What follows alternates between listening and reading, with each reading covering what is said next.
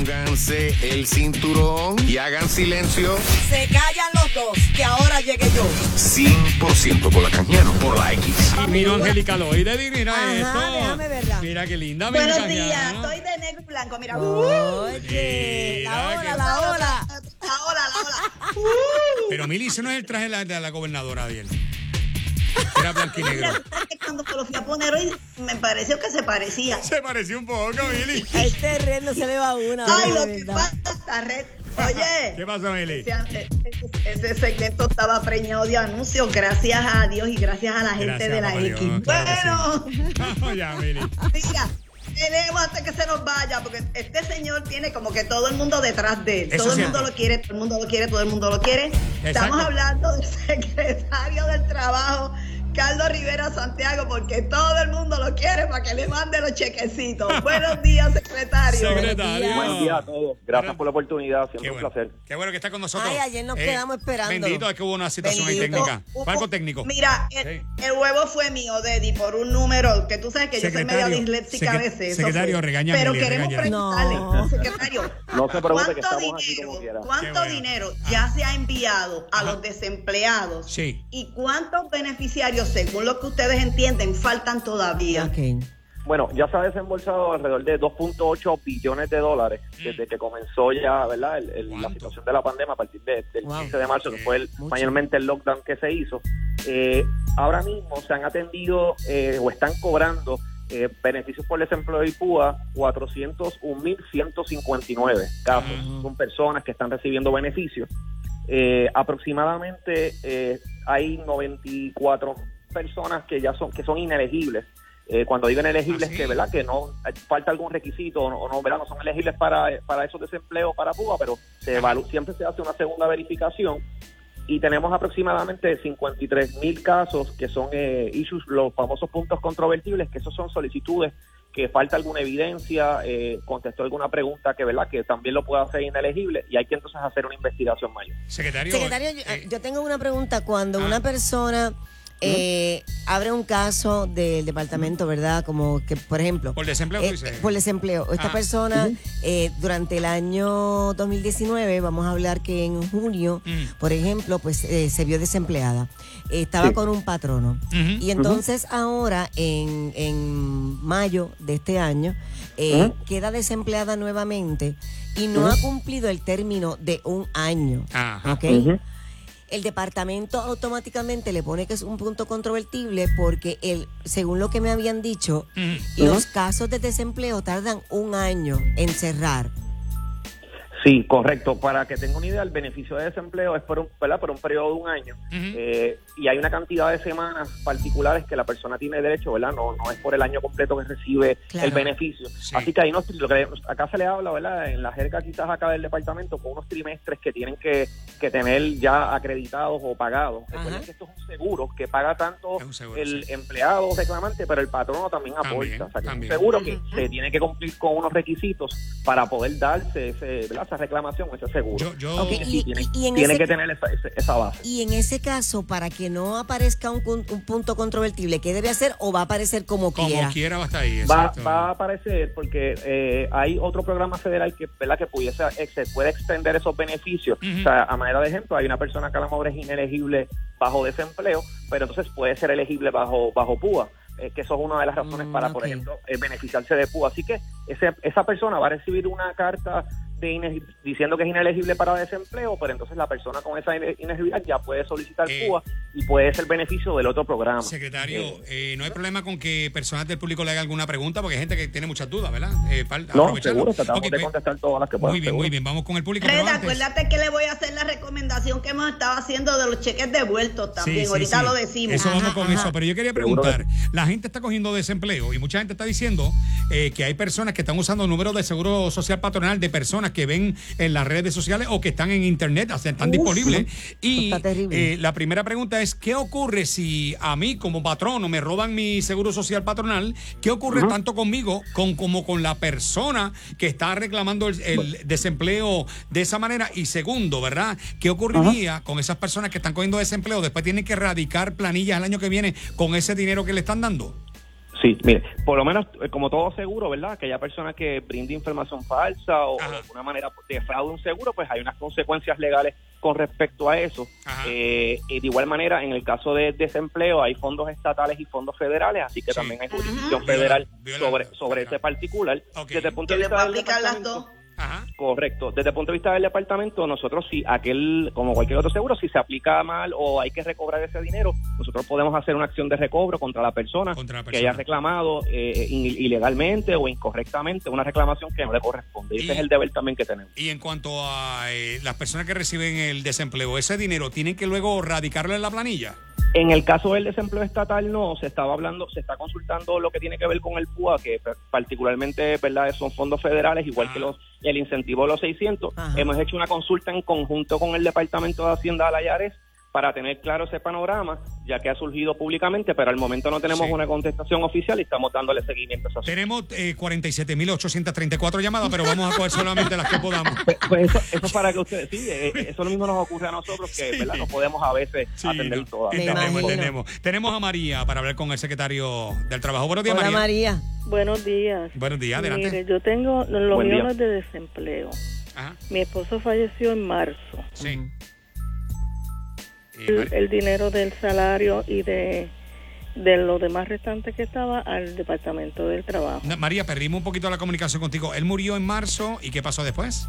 Y el- la compañía para la cual él trabajaba envió el dinero del, del salario y de su liquidación al Departamento del Trabajo porque ellos son los que se lo hacen llegar a, a la viuda. A la viuda, sí. Todavía ese caso, ya, el- ya, el- ya todo está lleno, ya yo fui al Departamento del Trabajo y llené todo lo que había que llenar. Ok. Ok. El caso está en espera por la división legal que hagan el desembolso de ese dinero. ¿Y cuál es la pregunta? ¿Cuánto más yo tengo que esperar? Buena pregunta. Secretario, Sí. ¿cuánto más? Tendría Sí. que chequear ese caso en Va- particular, sí, porque vamos- así de memoria. Correcto. Podemos verificarlo, no obstante, ¿verdad? A pesar de que hay una, hay una, ¿verdad? Puede haber un asunto de parte del departamento. Eh, recuerde que cuando los distintos empleados llenan, ¿verdad? O son, son empleados de un, de un patrono, eh, pues hay una serie de, de seguros o reclamaciones cuando fallece Mm. un empleado que puede hacer directamente el, ¿verdad? La- el familiar, en este caso cercano al, viuda, a- al sí. empleado que falleció. Y, igual hay seguros aplicables que también se supone que, que el patrono lo oriente y también pueda darlo O sea, que el directamente. patrono de él intervención. debe orientarla a ella de cuál es el procedimiento. Y, y No, de igual no, manera puede haber ya- a lo ya mejor envió algún- ese algún dinero a la- al algo Departamento del Trabajo. empresarial, ya yo Diego, Diego, quédate con el teléfono de ella Sí. y después me lo envía. María, te puedes Pero envíame en la información Gracias. y verificamos acá. Por eso sí, yo se la hago llegar al secretario, Qué pero que Diego se quede con la información de ella. Mili, tú tienes una pregunta para el secretario. Dale. Sí, Diga. secretario, yo he estado diciendo que hay gente que alega que los cheques han sido devueltos y que ustedes tienen una cantidad bien grande de cheques. La pregunta es, ¿por qué no se hace como lo- los bancos que ponen los nombres de las personas, el pueblo, para que vayan a X oficina, quizás a las regionales, ¿Verdad? a buscar esos Sí. chequecitos para adelantar eso y que no tengan ustedes que emitir otro cheque, número uno, y número dos, volverlo a enviar por el correo? En el caso de los cheques que llegan de vuelta, se entregan a la mano. Eh, todos esos cheques que ya regresan, eh, se hace, se, primero se distribuyen algunas a las regionales, como usted así mismo estaba sugiriendo, se está haciendo. Sin embargo, hay personas que tenemos una cantidad de cheques, el último número que me dieron eran al- alrededor de unos ciento y pico de cheques, donde el- primero el- el- la dirección es incorrecta, no vamos con el paradero de ellos, contestamos los números, o sea, le llamamos los números de teléfonos informados, tampoco contestan o están desconectados. Y estamos ahora tratando de agotar inclusive hasta con los alcaldes y los municipios a ver si nos dan la, la mano para loca- a buscar con el paradero de estas personas y Mm. poder dar los cheques. Si eso no ocurre, haremos un edicto en el periódico y tendremos que entonces darle publi- publicación, ¿verdad? Para que esas personas puedan recoger los Eh, cheques. tenemos a Raúl a través del 269. Hola, Buenos días, Raúl. Buenos días. Sí, Raúl. buen día. Ah, Buen día. sí. Raúl, buenos días. Adelante. Buen, buen día. Sí, no, la pregunta es ¿Sí? que ¿No? yo llené desde marzo el desempleo Ajá. y todavía no me ha llegado ni un cheque. Y todavía lo que me llega es solamente la boleta de seguir llegando y no tengo punto controvertible ni nada. Ok. U- usted, por ejemplo, la, la dirección postal la puso correcta, ¿Se- ¿ha recibido notificaciones de parte del departamento? Sí, Mm. Todo está, bien lleno. Y en la comunicación que me imagino que le llegó, tiene que haberle indicado si era elegible o no era inelegible, correcto. Sí, elegible, una carta elegible. Ajá. Tengo, tengo todos los ¿Y el papeles ahí guardados, estoy en el banco o tú lo Y- recibes en tu casa? No, re- este, por correo. Por correo. Por correo, me- Por Ah. correo, ok. Y Eso usted- ahí tarda más. Re- recuerde entonces que cuando se, una vez se emite el, el cheque, ahora mismo el cheque tarda aproximadamente de 10 a 12 días en lo que se emite, además del, ¿verdad? del tiempo que pueda pasar por el, por el correo. Pero bien importante también eh, que cuando usted reciba una notificación, a veces le requiere, en, ciertos casos, que usted tenga que hacer una, lo que le llaman una reclamación subsiguiente. Si usted, por ejemplo, pasa esas dos, el, el desempleo se da semanal, pero se paga, ¿verdad? Va llegando esos cheques cada dos semanas. En esas comunicaciones le van a decir a usted cuándo es la fecha que usted tiene para reclamar y le ¿verdad? para hacer esa, esa reclamación subsiguiente. Si el reclamante no entra al internet o no hace esa reclamación en el tiempo que, ¿verdad? que le corresponde, la consecuencia va a ser es que el sistema automáticamente tranca esa reclamación y por eso es que el- en el sistema vamos a ver y no, usted no va a recibir más cheques. Es bien importante que cuando lleguen esas notificaciones, pues Sí. obviamente le dé lectura y siga las instrucciones para que tampoco confronte Eh, problemas. eh, secretario, ¿cuánto nos cobra por una llamada más? Es para saber. No, no, no se preocupe. Vamos para la próxima. Digo, eso, son- eso eh, estamos en servicio profesional, eso es bueno. secretario. Tenemos a Brenda. Brenda, buenos días. Aquí está el secretario del Trabajo. Buenos días. Ahora es que esto se pone bueno. ¿Qué pasó? llamada. ¿Qué pasó? Este, yo soy del programa de Púa. Púa. ¿sí? Ajá. Sí, yo tengo negocio propio. Este, yo hice todos los arreglos pertinentes para poder solicitar, ¿verdad? En el sentido de que he entregado documentación, he hecho filas en Atorrey, allá en, en las oficinas centrales, Ujú. he hecho fila en Manatí, ¿Cuál es la Arecibo. pregunta? La La pregunta. pregunta, la pregunta, mi amor, que estoy cortito de tiempo. Ok, este, llevo los documentos una y otra vez. Yo salí hasta en pelotadura, salí en el programa, este, me entrevistaron porque yo he hecho fila en todos lados. Todavía hasta esta fecha, desde marzo 16, que nos fuimos en toque de queda en abril, Ajá. cuando dieron el enlace, yo rapidito traté de llenar, la llené, Ajá. logré llenar, y al día de hoy no he recibido nada, enviándole registro comercial todos los documentos. Ok. Y todavía al día de y- hoy nada. Entonces me, me, me molesta y me duele que un niño de 14 años haya llenado a lo loco. Discúlpame, tienes toda la razón. La vaca y demás. Niño de Y no, 14 y- años y- llena formulario de púa a lo loco y recibe 9 mil nueve dólares. mil dólares. que según el cárcel. Wow. Pues está bien, pero- fila, ¿ok? Eh, pero parece que él sabe llenar mejor que mucho. Ok. Está bien, no te, te entendimos. Está molesta ella. Este, Pues mire, eh, En secretario. el caso de particular de, la dama, ¿verdad? En el caso de Puma, primero, ¿verdad? Se recuerden que las reclamaciones de Púa tienen que venir siempre acompañadas o una 480 o una planilla eh, de 2019 Mm. para evidenciar los salarios que la persona generó y conforme a eso es que se le va a, calcular cuánto es el pago. Eh, definitivamente, ¿verdad? Siempre lo he dicho públicamente, sí quedan todavía miles de solicitudes. Ahora mismo lo que estamos trabajando es que tenemos un listado por antigüedad y estamos yendo desde las más antiguas a las más recientes, utilizando la tecnología que es Turnos PR.